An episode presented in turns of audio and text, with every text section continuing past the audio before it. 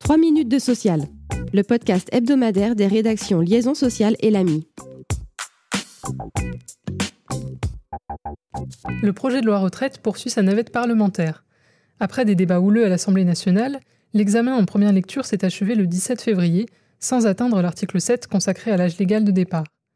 Dès le lendemain, le gouvernement a transmis au Sénat une version enrichie des quelques amendements adoptés par les députés. On peut notamment citer un renforcement de l'objectif d'amélioration de l'emploi des seniors ou encore une harmonisation du régime social des indemnités de rupture pour les seniors. Par ailleurs, l'index senior, qui avait été rejeté par les députés, a été réintroduit dans le texte. Il serait élargi aux entreprises d'au moins 50 salariés contre 300 auparavant. Les sénateurs examineront le texte en séance publique du 2 au 12 mars, avant la réunion d'une commission mixte paritaire. Le risque d'une inconstitutionnalité plane toutefois sur certaines mesures. L'exécutif a confirmé avoir été alerté par le Conseil d'État de leur manque d'impact sur le financement de la sécurité sociale en 2023. C'est le cas de l'index senior, qui pourrait toutefois être repris dans le projet de loi plein emploi annoncé pour le printemps. Un QR code pour un accord d'intéressement immédiatement sécurisé.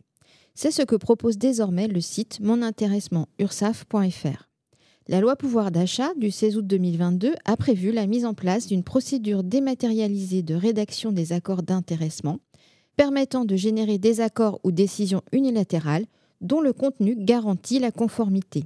Les modalités de cette procédure devaient encore être définies par décret pour être effectives. Celui-ci a été publié au journal officiel du 16 février. Depuis le 17 février 2023, un employeur a ainsi la possibilité de rédiger en ligne un accord ou une décision unilatérale d'intéressement prévalidée afin de bénéficier sans délai des exonérations sociales et fiscales liées à l'intéressement.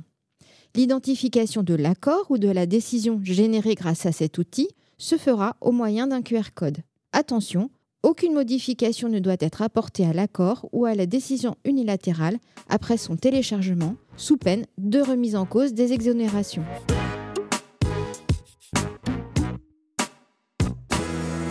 La plus grande vigilance est de mise en matière d'inaptitude.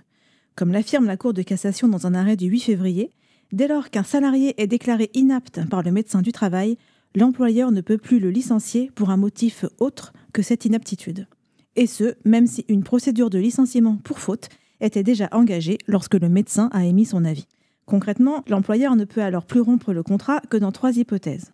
Soit parce que le reclassement du salarié se révèle impossible, soit parce que ce dernier a refusé l'emploi proposé, soit parce que le médecin du travail estime que le maintien dans un emploi serait gravement préjudiciable à sa santé ou que celle-ci fait obstacle à tout reclassement.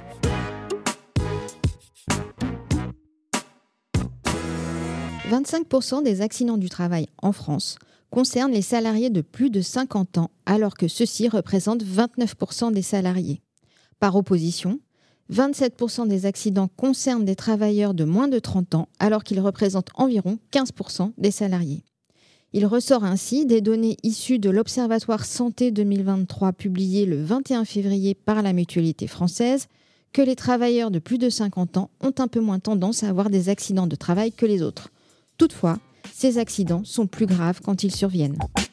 Merci de nous avoir suivis. Pour en savoir plus, vous pouvez consulter le site liaisonsocial.fr. Thank you.